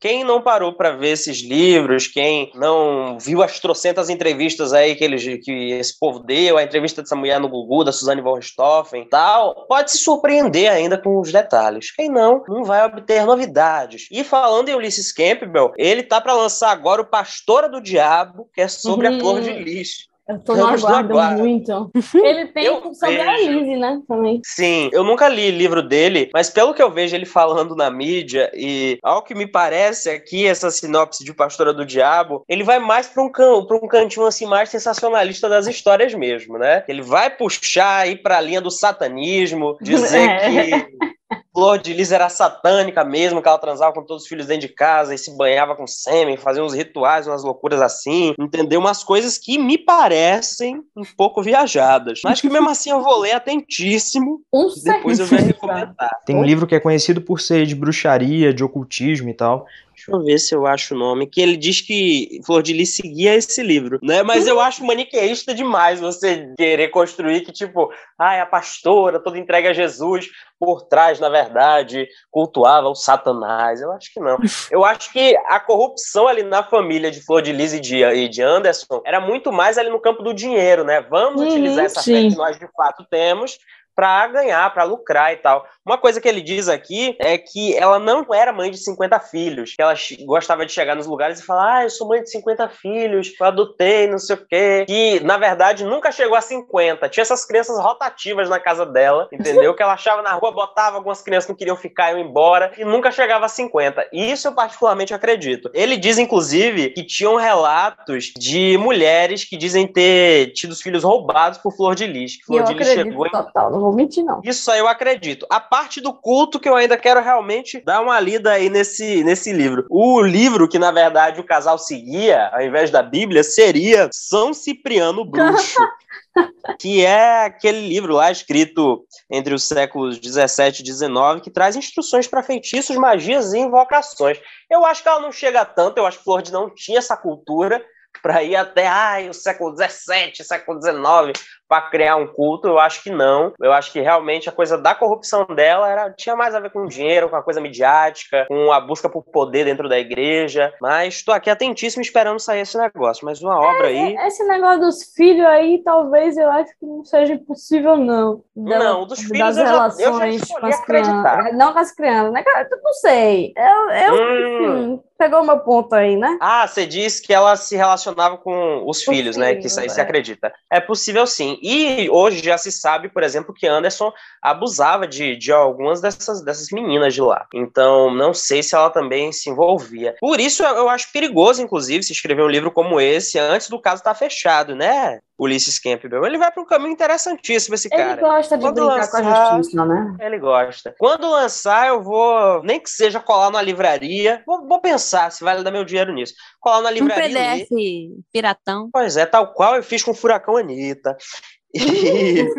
Não tem nem vergonha na cara, velho. Poga, eu li, inclusive, pra poder comentar no, no programa de treta musical. Verdade. Que a gente gravou. Grandes Homem que leva o, o hobby a, a sério. Pois é, pois é. E esse Ulisses Campbell foi o que veio a público pra falar que o irmão Cravinho, que não era namorado de Suzane, que ele teve uma, uma união estável com outro cara dentro da, uhum. dentro da cadeia, e aí ele expôs essa situação toda, e o cara pediu para não expor, porque não queria que a filha dele soubesse dessa forma pela mídia. Mas enfim, é um cara polêmico, é um cara polêmico, galera. Gente finíssima, adoro ele. Tem um livro, uma, uma ficção não, histórica, que de histórica não tem muita coisa, que é My Lady Jane. Eu li tem bastante tempo, mas eu lembro que a premissa era bem interessante, porque a Lady Jane ficou conhecida por ter sido rainha da Inglaterra quando, era, quando tinha uns 16 anos e ficar lá nessa posição de rainha, acho que uns nove dias só.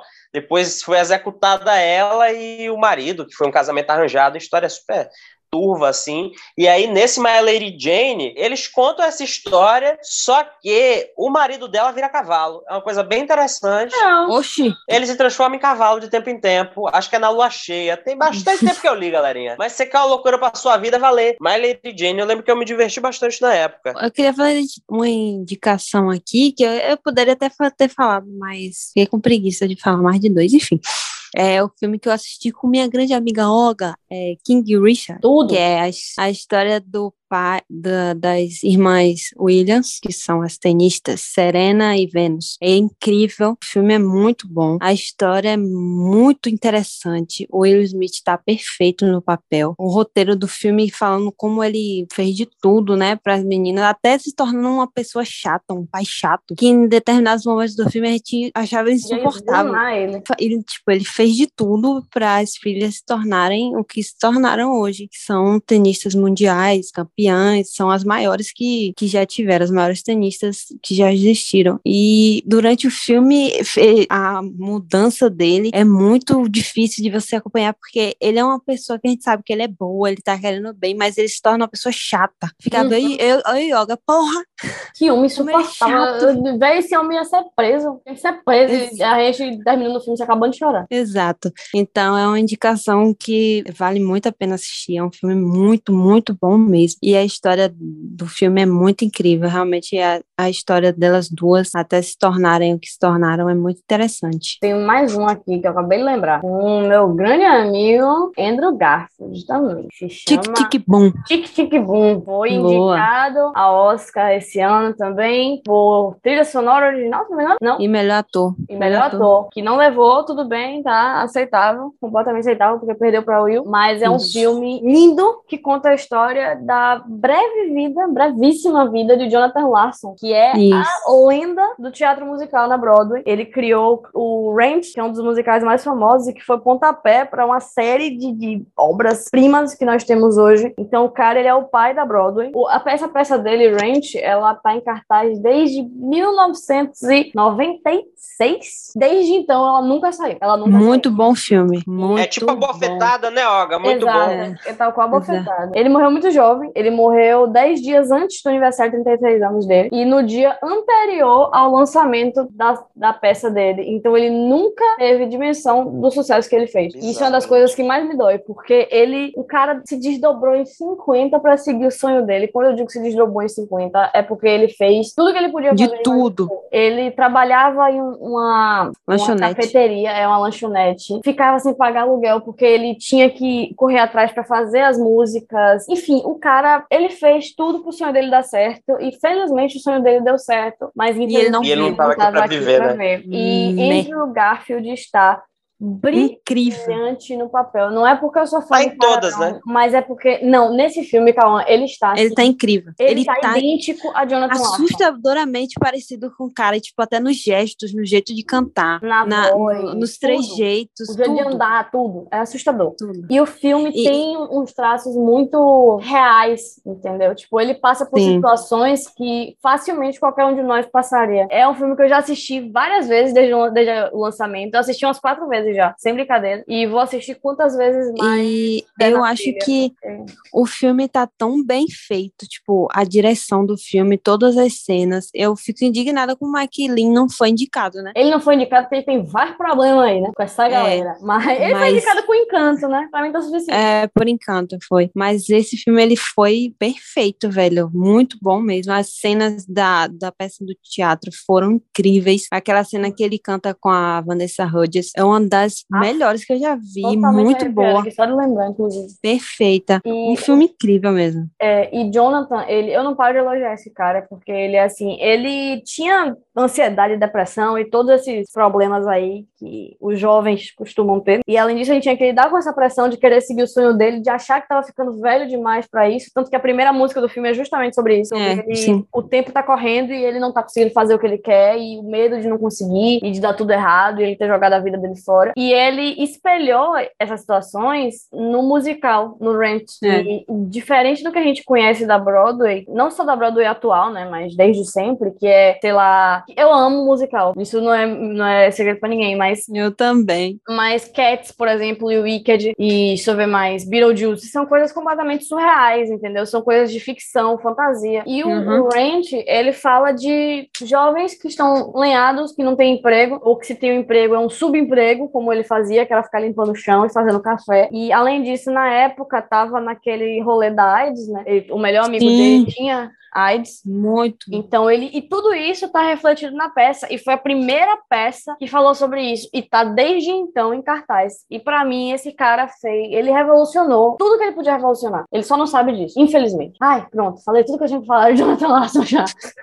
Foi ótimo. Eu amo Muito muito, bom. ele, meu bichinho. Tá? Muito bom esse filme. Incrível. Assistam Tic Tic Bom. Eu não posso conversar com vocês, não, porque senão eu saio convencido a ver filmes. Musical, é, É. musical, é musical. Esse aí, você não precisa nem falar comigo sobre ele, que eu sei que você não vai falar, mas assista, porque ele é muito bom e ele, ele tem mensagens muito boas. Sim. Respeitar pai e mãe. Não, isso aí não. Ah, tá. Não, porque os pais, pai e mãe dele são, são pessoas respeitosas, então. Exato. Eu vi que vai ter filme agora sobre Claudinho Bochecha, né? Com o Lucas Penteado, nosso Coringa brasileiro, e o João Paiva.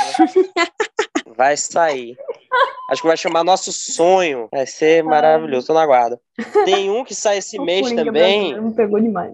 Tem um que sai esse mês também, chama Pureza, que conta a história da Hum. Dona Pureza, que denunciou o trabalho escravo no norte do Brasil. Esse aí eu tô querendo Recebeu- ver, hein? Essa senhorinha ela recebeu o prêmio de direitos humanos em Londres em 1997 e como é da minha área, né, você é obrigada a ver, embora o formato seja esse desastre aí, né, de filme. E quem protagoniza é Dira Paz, Que é perfeita. da grande Lenda. estrela nossa Solineusa. Grande Sole. Posso encerrar o programa? Pode, vai. na Não faça Quando acabar, vocês vão lembrar de alguma coisa baseada em fatos reais que vocês não falaram hoje. Exato. Fala no Fica próximo, com a no próxima. parte 3. Ou nunca mais, vocês não vão me fazer ver filme nunca mais. Eu espero que você tenha gostado. Se não gostou, um grande problema é seu. Guarde pra você suas críticas, porque aqui a gente é sensível a críticas. Eu, inclusive, eu quero saber quem foi o Pontinho de Pus que avaliou a gente com quatro estrelas no Spotify. E lá a gente tá com 4.9 de avaliação. Olha, sinceramente, isso eu não aceito. Você que é frequentador de enterro, vá lá, deixe essas cinco estrelas aí pra gente. Aproveite. Ajude a E não aumentar siga no Instagram. pontuação. Pois é, siga no Instagram, arroba essa festa podcast. Tem uma galera que segue no Spotify e não segue lá. Qual que é o problema Ai. de vocês? Me conte. A gente tá aqui, tal qual o Uber, pedindo que você dê cinco estrelas para a nossa avaliação. Por favor. Ou a gente te dá uma bala house, uma coisa, a gente te deixa na sua Um casa. biscoito. Não Não, é? biscoito. O mínimo você deixou uma avaliação digna pra gente. Olha, sinceramente, a pessoa com 4.9 é muito triste, viu? E o meu toque, nem que fosse 4. Não, mentira, ia ficar mais triste. Porra, 4.9, o negócio não é nem um número fechado, eu fico chateado com isso. Né? Eu me sinto no ensino médio, quando vinha o boletim de matemática, 4.9, que tristeza. Cinco passavam, um décimo para passar. Pois é, Ana, Não, fui é muito 4.9 odiado também na minha 10, vida acadêmica. Entendeu? 4.9 de 10. Não, mentira, é 4.9 de 5, o que eu, pra mim continua absurdo. Eu acho que a pessoa pra dar nota 4 pra gente tem que ter muito ódio no coração. Que a gente chega aqui, a gente entrega tudo. A gente entrega uma simpatia, a gente Que não traz tem. o que não existe, a gente finge isso pra vocês, é tudo por vocês. Nem existe. É muito Gente, feliz se vocês encontrarem um de nós na rua, a gente vai ser super antipático. Exato. Olga bateu em gente no Rio. Vermelho aquele dia, menina. Ai, Tinha um rapaz, parecia integrante do Maglória, ela puxou o cabelo, voou no chão. Foi um escândalo. A gente teve que Puxa chamar a segurança. dele, Rogerinho. Foi um momento sensacional. Pois é, ela levou o cabelo pra casa, fez tela e vendeu pra Mega. É muito difícil, entendeu? Eu apliquei, você não viu como o cabelo tá enorme? Ficou lindíssimo. Ficou lindo. Mentira, gente. Minha amiga Olga, ela é muito atenciosa aos fãs, tanto que ela dá ousadia pra mim e pra Hannah. Eu vou Somos- mostrar É verdade. depois como é que ficou a picumã de cabelo humano. Natural. Acabou, acabou o programa. É, A gente volta algum dia desse aí. é, na próxima. Nunca, talvez. Sigam pela sombra. Assistam filmes. Bom demais. Bye.